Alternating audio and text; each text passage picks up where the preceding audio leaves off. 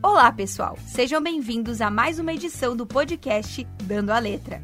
O podcast que leva até você curiosidades, estatísticas e muitas histórias do futebol feminino pelo Brasil e pelo mundo. Eu sou Isabel Piccoli e aqui comigo Valéria Sense. Olá, Val! Olá, Isa, e olá para todos que estão nos acompanhando. Hoje nós iremos falar sobre o futebol feminino no Brasil a partir dos anos 2000. Quer saber mais? Então fique com a gente. O Dando a Letra está no ar.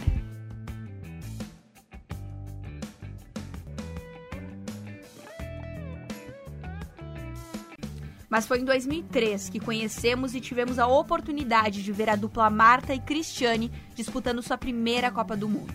Infelizmente, as meninas foram eliminadas nas quartas de final. É uma pena que essa mulherada massa não tenha ido adiante na competição, mas para nossa alegria, em 2003 era ano de PAN, em Santo Domingo, na República Dominicana, e as nossas meninas conquistaram o ouro na competição. Com Pretinha, Marta, Formiga e Cristiane no elenco, o Brasil chegou à medalha de prata nos Jogos Olímpicos de 2004, na Grécia.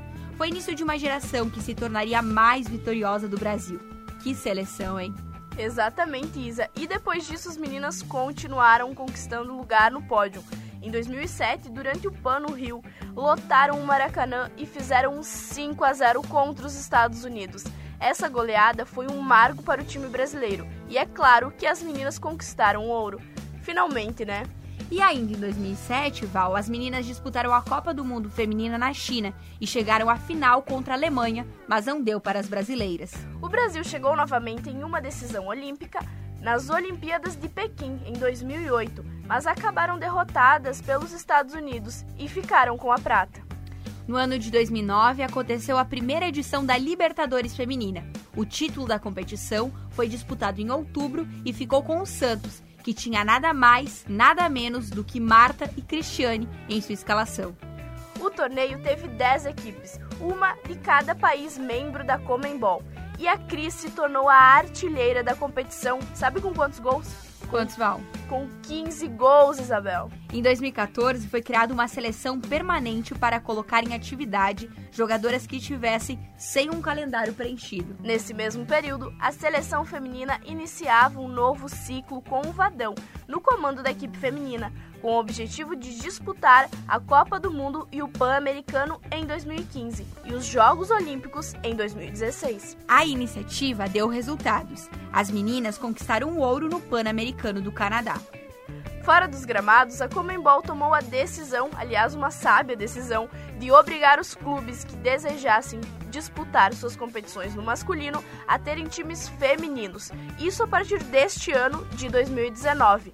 O caminho foi seguido pela CBF. Na elite do brasileiro, o clube que mantém uma equipe feminina em atividade de forma contínua há mais tempo é o Santos. O time é o atual vice-campeão da Libertadores e funciona há quatro temporadas. 2015, 2016, 2017 e 2018. E no comando está a técnica Emily Lima, a primeira mulher à frente da seleção brasileira feminina, cargo que exerceu de novembro de 2016 a setembro de 2017. No entanto, a profissionalização da modalidade no país, com jogadoras que tenham carteira assinada e recebam salários, ainda não é uma realidade em todos os clubes. Isso porque somente quatro, Val, das 15 equipes que já deram os primeiros passos para a estruturação da modalidade confirmaram que vão pagar salários às jogadoras a partir de 2019. Os valores variam de R$ 1.500 a R$ 4.000 valores bem baixos se comparados com o masculino.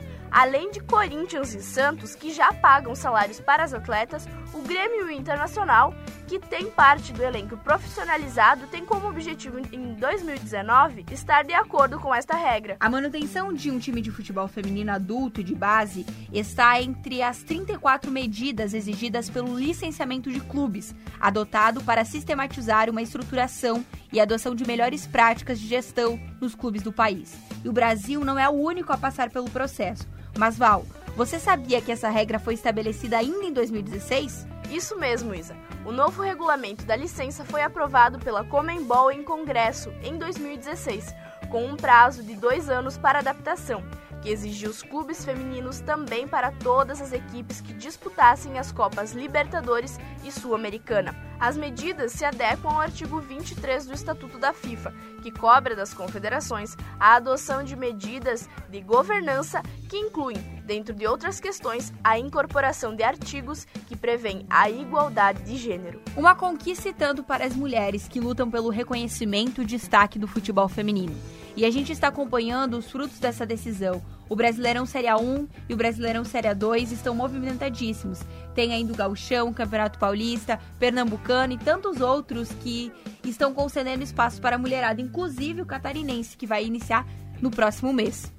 Exatamente, Isa. E não podemos esquecer de falar que, pela primeira vez na história da seleção feminina em Copas do Mundo, os jogos da seleção foram transmitidos em TV aberta para todo o Brasil. E apesar de terem sido eliminadas nas oitavas de final, elas encheram todos os brasileiros de orgulho. Além disso, teve espaço para as mulheres também nos microfones dessas transmissões, não é mesmo, Isa? Exatamente, Val. Teve comentarista mulher participando das transmissões da seleção brasileira e assim a gente chega ao final de mais uma edição do podcast Dando a Letra, mas claro que não podíamos de deixar de dar aquele spoiler sobre o nosso próximo programa, né, Val? É isso mesmo, Isa. No próximo programa nós vamos falar sobre aquela que enche a gente de orgulho, dentro e fora das quatro linhas, a camisa 10 da nossa seleção feminina. E assim chegamos ao final de mais uma edição do Dando a Letra. Muito obrigado a quem nos acompanhou. Essa foi mais uma produção do Jogando com Elas. Até a próxima!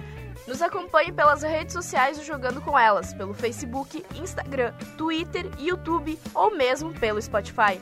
E se quiser mais informações sobre aquelas que dão um show em campo, você pode acompanhar pelo site jogandocomelas.com.br.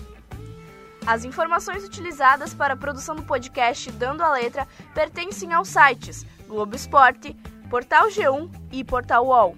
Até semana que vem, galera. Até mais!